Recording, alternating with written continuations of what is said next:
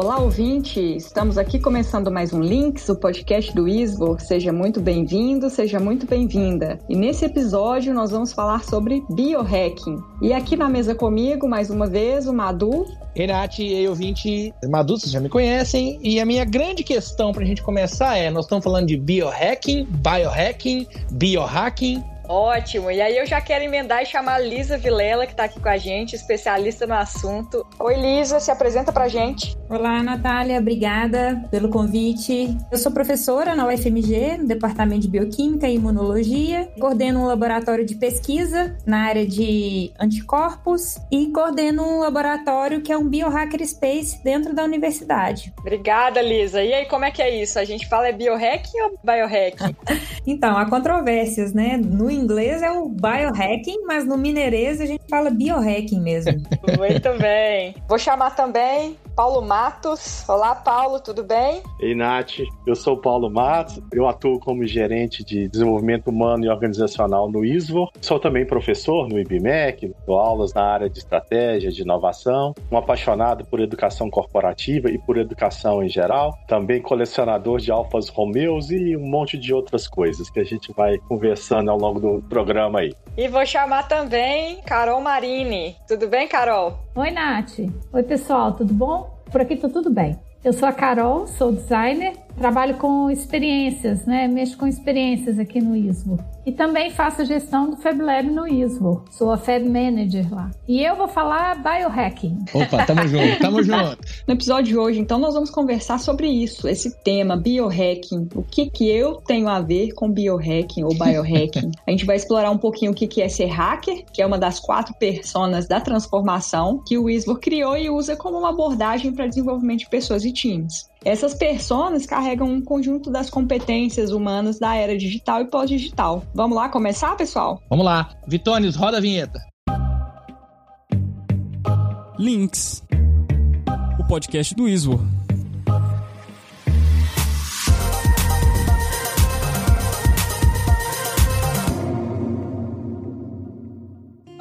Começar esse nosso diálogo, eu queria pedir a Lisa para explicar um pouquinho para gente o que, que significa esse tal de biohacking. Como é que isso se organiza, Lisa? Bom, na verdade, eu acho que para entender sobre esse movimento, é importante a gente entender um pouco sobre o que, que significa hacker. Acho que todo mundo já ouviu falar em hacker, aquela pessoa que invade os computadores, né? Mas nesse sentido, assim. Só que o termo hacker, ele surgiu na década de 50 nos Estados Unidos, de um grupo de pessoas muito entusiastas em um determinado assunto. Na época, lá era, era em transporte, em trem, ferrovias. Então, o hacker, na verdade, a definição mais ampla de hacker é um indivíduo que se dedica com muita intensidade a um assunto. É um indivíduo que gosta muito de um assunto e tenta aprender aquilo, mesmo que ele não tenha uma formação na área, e tenta mudar, melhorar aquilo. E, geralmente ele compartilha com outras pessoas e faz, às vezes, algum trabalho em conjunto, deixa aquilo aberto para outras pessoas modificarem. Então, o hacker é esse indivíduo entusiasta que se dedica com muita intensidade a um assunto. E o bio biohacker é um indivíduo que se dedica a um assunto relacionado à biologia, que tem esse interesse, mesmo que ele não tenha formação na área de biologia.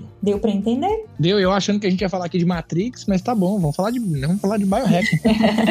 e pensando nisso, assim, quando você traz essa questão de biohack, a gente já ouviu alguns termos, não sei se para o nosso ouvinte é comum, mas, por exemplo, a gente já ouviu falar sobre transhumanismo, talvez aí vai se configurar como uma tendência aí de futuro. Essa é uma área do biohacking, Lisa? Existem áreas, se a gente puder falar dessa forma, assim? Então, o, o biohacking é mais um movimento, eu, eu tô falando mineirês, né? Biohacking uhum. mesmo. E assim, você falou assim, ah, que eu sou especialista em biohacking. Na verdade, assim, eu acho que não existem especialistas em biohacking, são pessoas que gostam de um assunto e que vão ali explorar aquele assunto. E nesse sentido, assim, de biohacking, se a gente olhar assim na literatura, que não tem tanta coisa ainda na área, a gente vê principalmente duas áreas distintas. Uma delas, que é que você citou, que é o transhumanismo, que é, na verdade, a modificação do corpo com alguma tecnologia. A gente fala que é uma das áreas do biohack. Não é a área que eu trabalho, mas é uma das áreas. E a outra área é o DIY bio, é o faça você mesmo biologia, que já é uma área mais que eu trabalho. Então são assim, eu, eu né, no, no meu ponto de vista, eu classifico o biohack mais ou menos nessas duas áreas. Legal, hein? É, a gente já vê, assim, quando a gente assiste filmes aí, algumas pessoas já fazendo modificações no seu corpo. E aí eu pergunto isso também que, que hoje já é possível fazer? Você trouxe aí essa questão do faça você mesmo, já tem gente fazendo modificações? O que, que já é feito hoje nessa área? Mais uma vez, tem esses dois ramos, né, no biohacking, que é o transhumanismo. Tem um caso que eu acho que é interessante, não julgando se é bom ou ruim, apenas interessante. É o caso de um artista, não sei se vocês já ouviram falar, do Neil Harbison. Não. Que é um artista europeu e ele é considerado o primeiro artista ciborgue. Ele tem uma doença que ele não consegue consegue ver cores. E por isso ele implantou no cérebro dele, né, na cabeça dele, uma antena. E essa antena ela consegue ver cores, ela consegue ver as cores e transforma as cores em frequência de onda. Então, Legal. cada cor tem um som.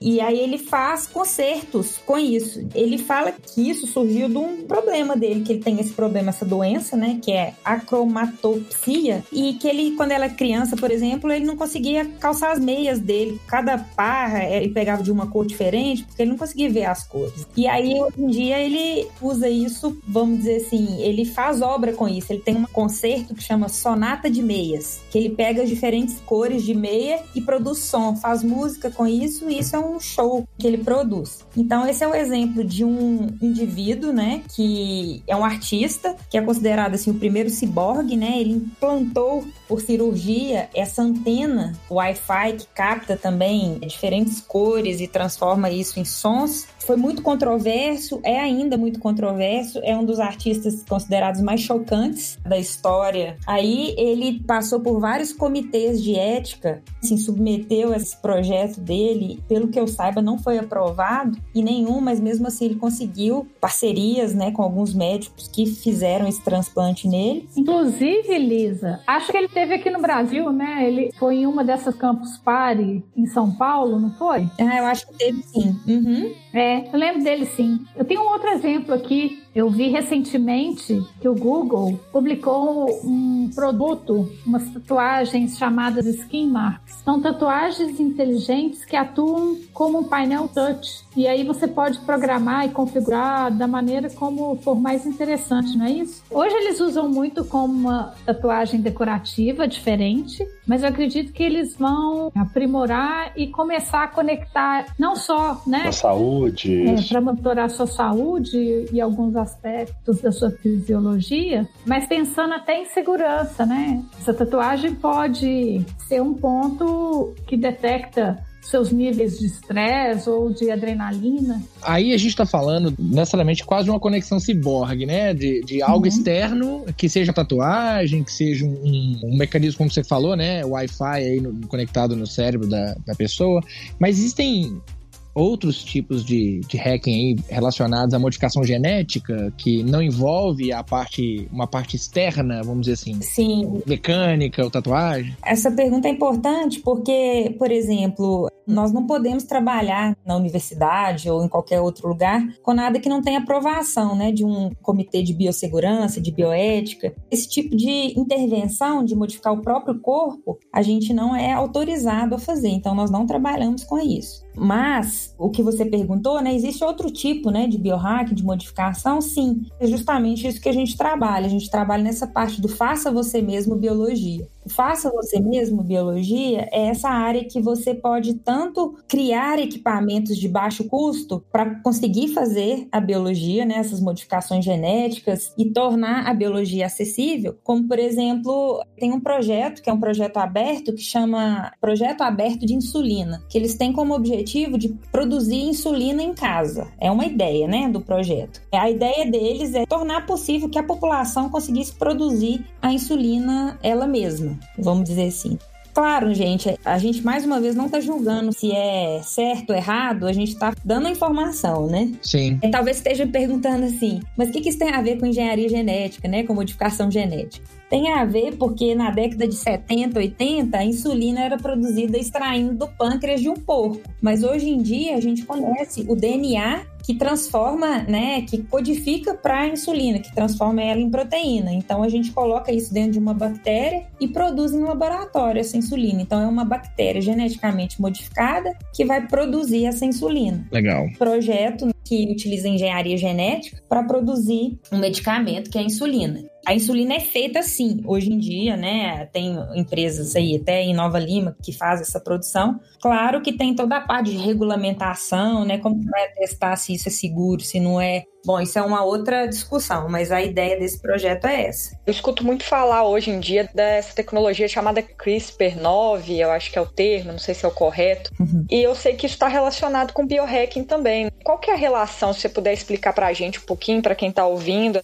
Às vezes alguém não conhece a terminologia, o que que é? Certo. Essa tecnologia que a gente chama de CRISPR-Cas9, por que, que é CRISPR-Cas9? Na verdade, é tipo uma tesoura molecular. A gente tem um, um fragmento de DNA que a gente quer editar. Por exemplo, tem se falado muito em edição gênica para produzir, por exemplo, reparar doenças em embriões. É um tema que está sendo muito discutido hoje para ver se realmente, em termos éticos, em termos de variabilidade genética, o que, que essa tesoura molecular faz? Você coloca como se fosse uma sonda, um pedaço de RNA ou DNA que vai chegar no lugar do DNA que você quer cortar, tirar ou arrumar, e essa outra Cas9 vai lá e corta esse pedacinho. É como se você usasse uma sonda para te guiar a chegar no lugar que você quer modificar. E aí você usa essa tesourinha, que é essa enzima, o Cas9, que ela vai lá, corta e tira aquele pedacinho, vamos dizer assim, errado, né? Que tá ali.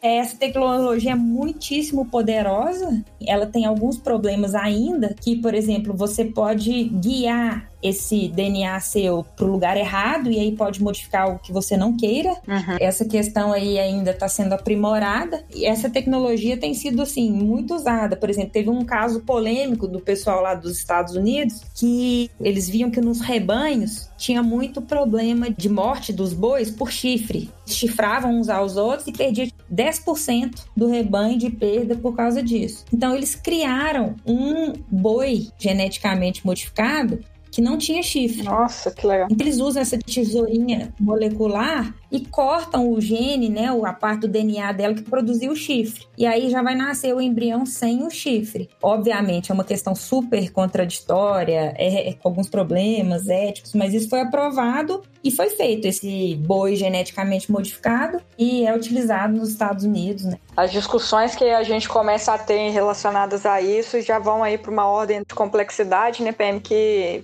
tempos atrás a gente não via, né? É, são variedades, são decisões, são variáveis que a gente vai ter que tomar decisão em cima delas, que no passado a gente não tinha esse, esse tipo de, até de paradoxo ético, modifico ou não modifico, vou, não vou. A questão, eu produzo mais alimento ou eu mantenho as espécies do jeito que estão, né? São Exatamente. decisões éticas que vão trazendo mais complexidade para o mundo, né? Por isso que junto com essas tecnologias todas que estão surgindo, a gente tem uma discussão ética, né? E tem pessoas nesses comitês, né, de biossegurança, da área de biológicas, humanas, que juntam para tentar ver que, que seria a melhor solução, porque realmente não é fácil a gente decidir o que que, por exemplo, em breve eu acho que vai ser possível decidir como seria a aparência do bebê no ventre, talvez modificar a cor do olho, cabelo. Seria interessante permitir isso ou não? Por causa de todas essas questões que o Paulo levantou aí. Você vai, a população vai,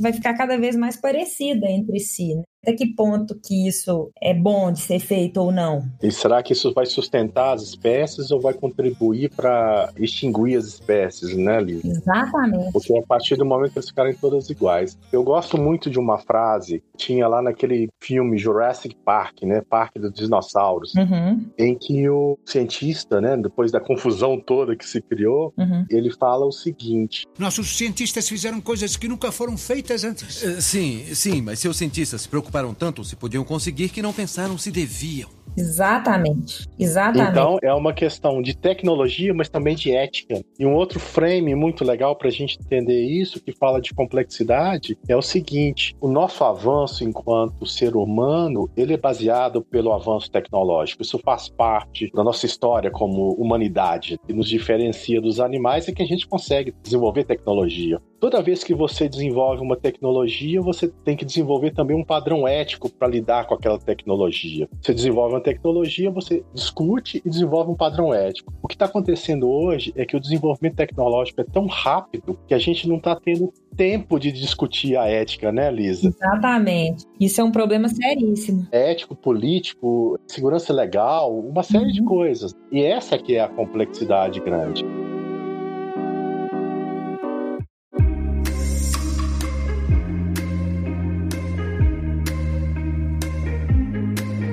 Lisa, muito legal você trazer esse tanto de exemplo e realmente aqui essa conversa ela é apaixonante assim. E eu fico muito curioso assim, como é que você se envolveu nessa área? Conta pra gente assim um pouquinho desse, desse seu histórico, por que que você se envolveu com isso? O histórico é até relativamente antigo, né? Vocês não vão achar que eu sou muito velha, mas começou em, é, por volta de 2005, quando eu fui fazer um doutorado na França. E nessa época, esse mesmo amigo que eu falei para vocês, esse francês. Ele foi meu supervisor lá de doutorado, depois trabalhei com ele também mais tempo. E ele fez uma coisa comigo muito interessante quando eu cheguei lá na França. Ele falava assim para mim: toda semana nós vamos nos reunir e você vai trazer um caderninho. No seu caderninho você vai anotar uma ideia maluca, a mais maluca que você tiver, e gente vai discutir e ver se essa ideia dá para fazer ou não. Ideia desde assim, controle de enchente. A gente discutiu tudo quanto é coisa. E aí uma das ideias na época que a gente discutiu, né, que eu levei para ele era de fazer um computador de moléculas. Além de levar a ideia, eu tinha que mostrar para ele o que, que já tinha feito na área, se tinha alguma coisa, se não tinha. E aí foi justamente nessa época, 2005, que eu entrei em contato com essa área que chama biologia sintética, né? Com essa área que a gente cria algo a partir da biologia, algo novo. Foi baseado nessa discussão, aparentemente boba, né? De você discutir uma ideia, ideias, vamos dizer, mirabolantes, e aí a gente começou a discutir essa biologia sintética. E nasceu o projeto lá no laboratório dele. A gente começou a, a desenhar ferramentas, como aquelas ferramentas de engenharia que você desenha casa, como os CAD, né? Uhum. Computer Aided Design. A gente desenhou uma dessa para desenhar moléculas, para desenhar sistemas biológicos com a ajuda de computador. Aí começou a surgir essa nossa parceria. Hoje em dia, isso levou à criação de uma empresa que produz sistemas diagnósticos baseado nessas células artificiais. É sistema que não é geneticamente modificado, são moléculas, né, proteínas, que você coloca dentro de uma vesícula que parece uma membrana de uma célula. A ideia disso é fazer o diagnóstico de várias doenças. Eu comecei a trabalhar com isso e depois fiquei lá um tempo na França, até por volta de 2010 trabalhando nessa área. E aí, quando eu voltei para o Brasil, quando eu já estava na UFMG como professora, um grupo de alunos me procurou querendo participar de uma competição né, de biologia sintética, que é uma competição de engenharia de máquinas biológicas, de biologia sintética, que chama no mineirês IGEM, no inglês IGEM.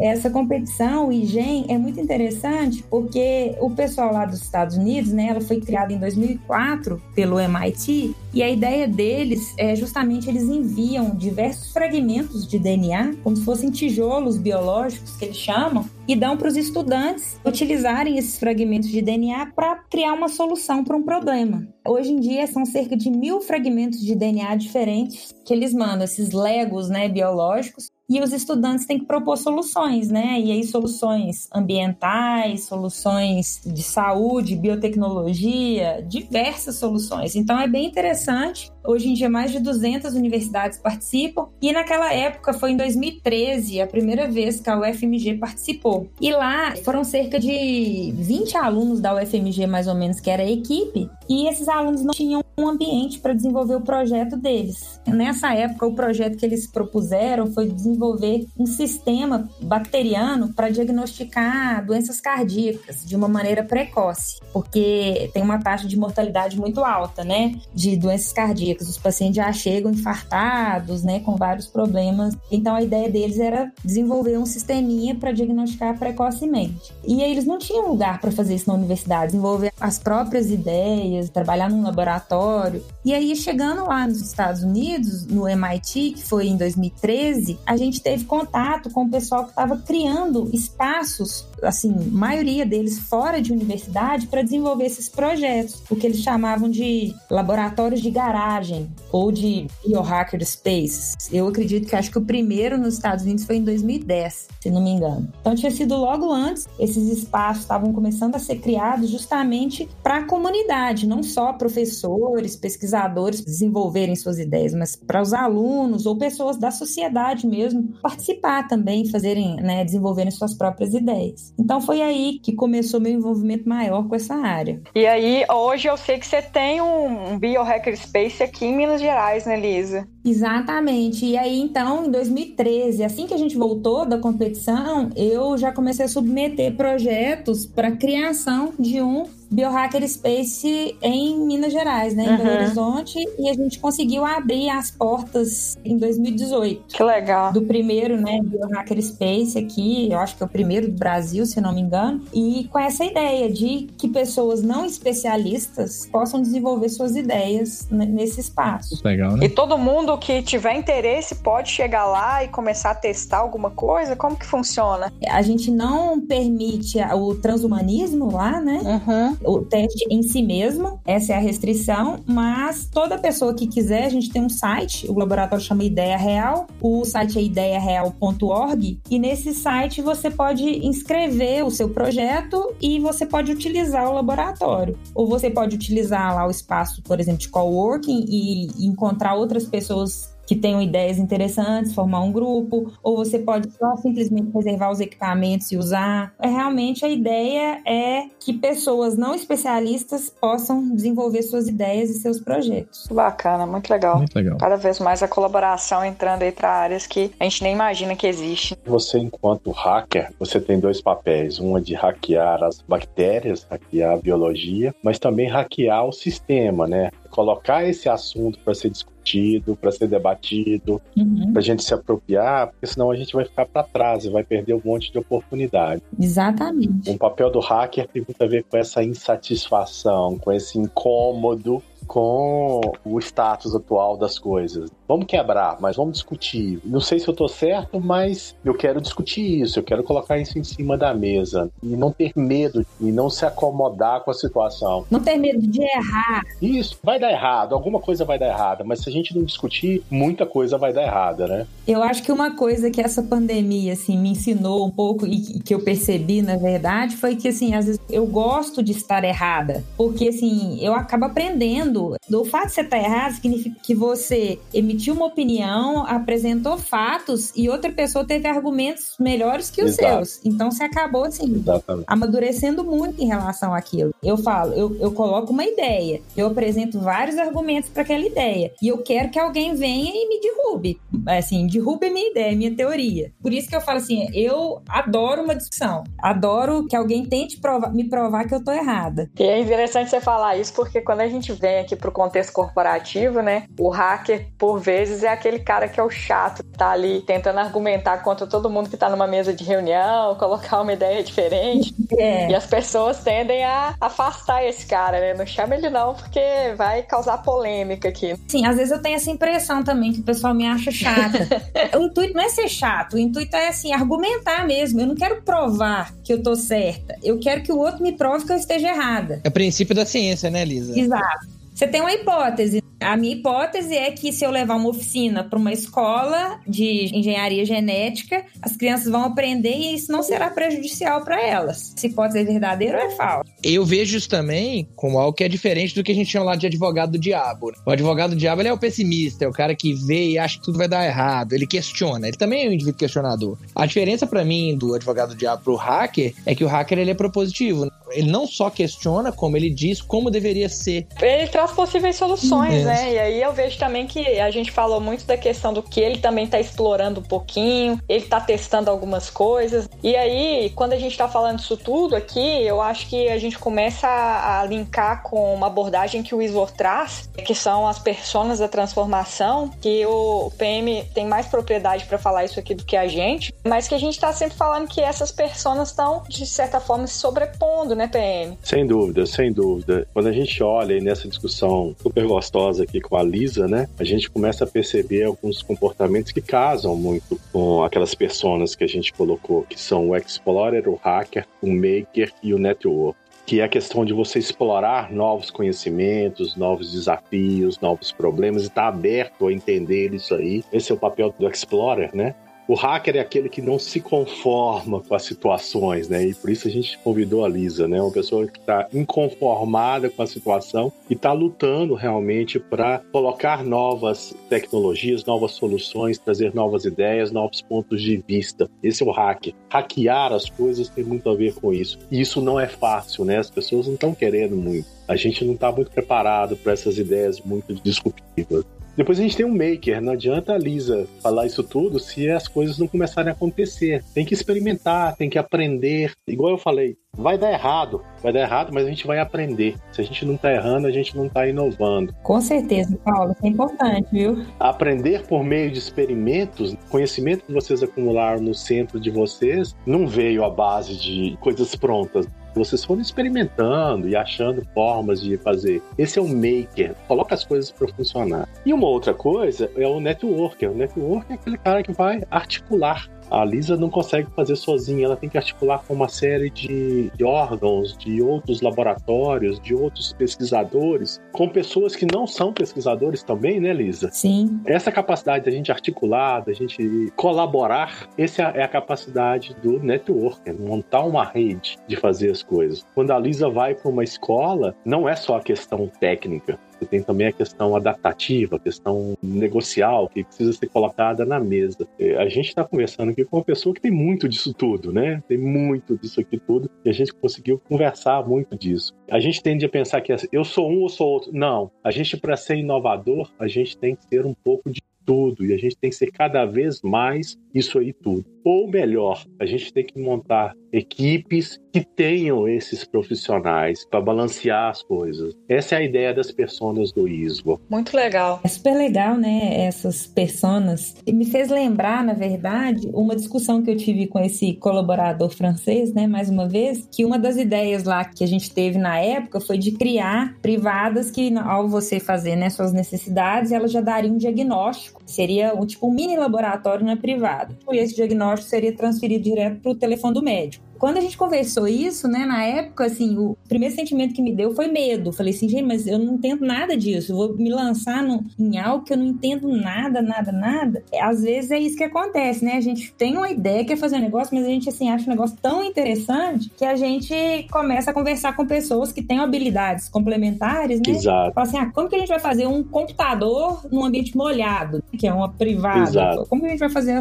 internet das coisas funcionarem aí? Mesmo que às vezes o projeto não se concretize, a gente aprende tanta coisa e conhece tanta gente e isso nos cria, né, para um outro projeto depois, né? As outras conexões, né? Exato.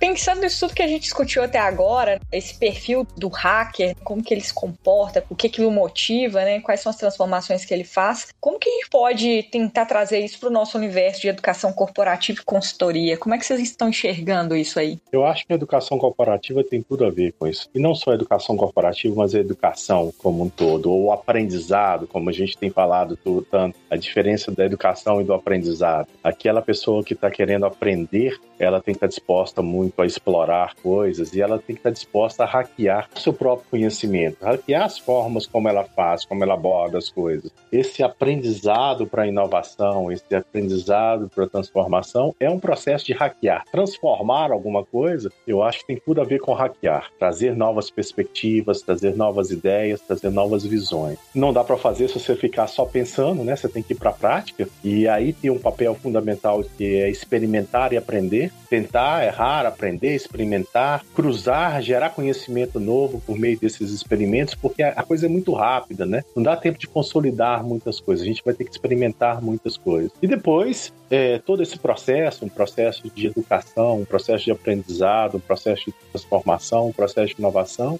ele é em si colaborativo, cada vez mais. Então, ele é cada vez mais em rede. Né? O papel do network é, é fundamental quando a gente está falando de educação e também consultoria né? Ou seja, a gente não consegue transformar as coisas mais se não for junto com outras pessoas. Principalmente aquelas transformações que são as mais pesadas que as organizações precisam fazer e que a gente precisa fazer cada vez mais. Então é sempre em rede, é sempre em rede que a coisa vai acontecer. E eu acho interessante esse que você traz, Paulo, porque me linka com uma palavra que a Lisa trouxe aqui, que até então não me vinha muito nessa, nesse perfil do hacker, que é a questão do entusiasmo, né, que se precisa ter, né? Porque, de certa forma, o hacker ele tem que testar, ele tem que ver possibilidades, enxergar isso de forma rápida, né, e conseguir pelo menos gerar alguma coisa para ver se aquilo vai dar resultado ou não. Exato. Mais do que nunca, nesse momento que a gente está vivendo, a gente precisa dessa agilidade. É essa agilidade que vai, de fato, conseguir gerar transformação, que vai conseguir aproveitar as janelas de oportunidades que estão sendo criadas. Eu acho que esse papel é fundamental hoje hoje dentro de qualquer empresa. E aí eu pego aqui para a gente poder falar um pouquinho ainda como que as pessoas que não estão aí dentro dessa nossa área né, de educação corporativa ou de biologia, né, que porventura estão escutando esse podcast, é como que eles conseguem levar esses comportamentos para outras áreas de atuação. Levar para a educação, mas levar para a vida profissional, para o técnico. Pro... Tem que ser isso, é assim que funciona hoje. E não tem receita, né, Nath? Ou seja, a receita não. da Lisa é uma, a minha receita é outra, a sua é outra, a do Madu e da Carol são outras. A gente tem que estar muito ligado ligado nisso, porque encontrar a sua forma de fazer essas coisas é fundamental também. Encontrar a sua pegada. É, exato. Aí eu acrescento a questão de ter um olhar curioso, desenvolver esse olhar curioso. Eu fico vendo que o ser humano pensa muito dessa forma. Hoje a gente tem tanta solução, tanta tecnologia, tanto acesso a tudo, mas a gente às vezes se perde, não sabe o que fazer com essas tecnologias e como adaptá-las para outras funções, inclusive. Criar lentes criar essa versão diferenciada virou quase que um superpoder, né? Até complementando, Carol, eu vejo também a questão da lente do porquê das coisas. Essa postura de questionar. Não é criatividade pela criatividade, não é aquela vontade de ser criativo, mas a vontade de criar para superar uma barreira, para dar uma nova função, porque eu tenho algo que eu quero alcançar, né? Tem um porquê. É um propósito, é um propósito. Um propósito. É. uma outra palavrinha que está muito na moda hoje em dia. Tem uma proposta, agora eu vou lutar, eu vou fazer isso para fazer aquilo acontecer. Então a gente fala de curiosidade, a gente fala de coragem, a gente fala de proatividade, a gente fala de experimentação, a gente fala de colaboração, fala de comunicação. São todas características dessas personas, né? E são coisas que a gente tem falado muito da atuação profissional, que são aqueles soft skills, né? Não é só o técnico. A Lisa, para fazer o que ela faz, ela precisa de uma série de soft skills Senão esse laboratório de biohacking dela não tinha saído do papel de jeito nenhum, não é, Lisa? Com certeza, viu? Tive que enfrentar várias barreiras. E a gente está vivendo esse momento como acho que a nossa geração nunca viveu Exato. isso, né? Nunca passou por esse momento. O que eu fico me perguntando sempre, pelo menos uma vez por semana, é que oportunidade que eu posso tirar disso? Como transformar a crise em oportunidade no sentido assim, o que, que eu posso aprender, o que, que eu posso fazer de útil, o que, que eu posso é, contribuir para esse momento. E assim, isso acaba que me deixa um pouco menos estressada com o momento que a gente está vivendo. Me ver útil no momento, né? Me sentir útil. Você, enquanto pesquisadora, Lisa, deve estar tá enxergando um mundo de, de, aprendizados possíveis, de pesquisas que podem ser feitas nesse momento, né? Ou seja, desde coisas do comportamento humano, desenvolvimento de tecnologia, abertura maior para se trabalhar o tema do biohacking nesse momento. Quantos biohackers tem trabalhando para combater esse vírus neste momento. É, a gente viu a história dos respiradores, né? É, ou seja, como é que ciência e tecnologia assumiram um papel tão importante no nosso contexto Tendia a pensar nos laboratórios, nos pesquisadores, e eles vão ser os grandes salvadores do mundo nesse momento, digamos assim, os grandes heróis. Com certeza. Agora, tem um monte de aprendizado aí na educação, na tecnologia, na tecnologia da, da uhum. comunicação, no comportamento social, tudo é um período de aceleração, de mudanças, mas é um período de grande aprendizado também. É, a gente vê muitas coisas assim, muitos negócios falindo, né? Mas a gente vê também muitas pessoas se reinventando, criando novas alternativas. Claro que o saldo negativo é muito grande, mas tem um pouco também que está acontecendo aí para transformação, né? É, a verdade é que esse vírus hackeou a nossa sociedade, né? Se a gente pegasse o Jornal Nacional de ontem e passasse há cinco anos atrás, a gente ia falar: isso aí é ficção científica, né? Talvez não a Lisa, que já tinha uma proximidade desse mundo, mas é ficção científica. E essa é a complexidade. Quais são os desdobramentos daqui para frente? A gente está sendo convidado a pensar nessas novas crises e como é que a gente vai viver isso, né? Como é que vai ser essa história daqui para frente, né? Se planejar melhor, se organizar melhor. Né? É, o, é o vírus hackeando a gente, a gente hackeando o vírus de volta, né, Ferreira? Exatamente. gente, o papo tá ótimo. Eu quero convidar vocês agora a deixarem dicas aqui pro nosso ouvinte. Dicas de livros, de filmes, de séries que tem a ver com esse tema aqui que a gente traz. Esse lado hacking, o lado do biohacking. Lisa, você tem alguma dica pra gente? Tem uma série na Netflix que é Unnatural Selection, que fala um pouco disso, que fala um pouco dos kits desses de CRISPR-Cas9, muito bom. De um dos laboratórios, artigos científicos, só para quem quiser aprofundar mais mesmo na área. Me veio na cabeça um filme que, assim, pode não ter nada a ver, mas que é o Homem-Aranha, por exemplo. Oh, legal, muito bom. Eu tô nesse filme, inclusive, porque eu vi uma entrevista com o criador do Homem-Aranha, que eu achei muito interessante, não sei se vocês viram essa entrevista, que ele estava escrevendo o roteiro e levou pro editor dele. E aí o editor falou assim, nossa, isso é uma porcaria esse roteiro, isso aí não vai dar em nada não, esse roteiro aí é péssimo. E aí que ele não desistiu da ideia, que ele acreditava na ideia dele, que ele persistiu e aí o negócio, é, ele publicou num jornal assim pequena circulação e o negócio começou a fazer sucesso. Aí o editor, o editor chegou e falou pra ele: ah, eu te falei que o negócio era bom, né? Aí a mensagem dele é: não desista da sua ideia, né? Se você acredita nela, não desista. Eu acho bem inspiradora a história por trás da criação Bom, a minha dica é o livro Originais do Ada Grant. Ele fala um pouco a questão dos inconformistas que mudaram o mundo e a história de como as pessoas têm perseverança em suas ideias. E muitas vezes as pessoas têm boas ideias, acreditam nessas ideias, mas elas são muito diferentes e isso causa uma rejeição inicial. E aí é, é aquela história de ter também um pouquinho de jogo de cintura e persistir até achar alguém que acredita na ideia como você e pode te abrir portas. A minha dica vai muito em cima daquele que eu falei do comportamento do hacker. É um filme também no Netflix que chama-se Bad Man. É a história de um indiano que desenvolveu um modelo de produção de absorventes íntimos para as mulheres indianas a baixo custo. E a história dele, do ponto de vista de tecnologia, né? Ele não teve que hackear a tecnologia, mas ele teve que hackear todo um sistema para poder implementar a ideia dele. P-A-D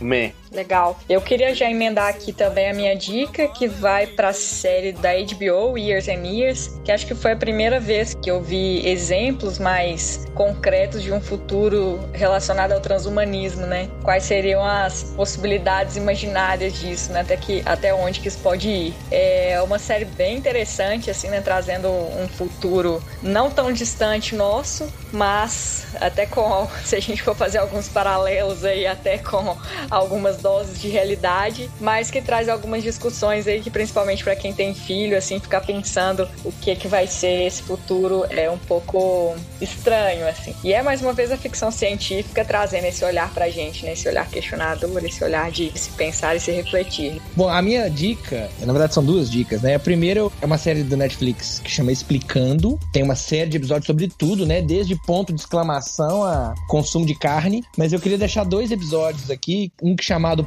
Podemos Viver para Sempre, da primeira temporada, que fala um pouquinho sobre modificação genética, ele aborda outros aspectos, mas ele dá uma ênfase nesse, nessa questão da genética. E ele traz também, na segunda temporada, um que fala de código de programação. Então, fala desse comportamento do hacker clássico. E deixa uma, uma dica aqui, que né, é mais uma brincadeira que é uma dica, né? Que é o, a série do MacGyver. Tá pra nascer um cara mais maker e mais hacker do que o MacGyver.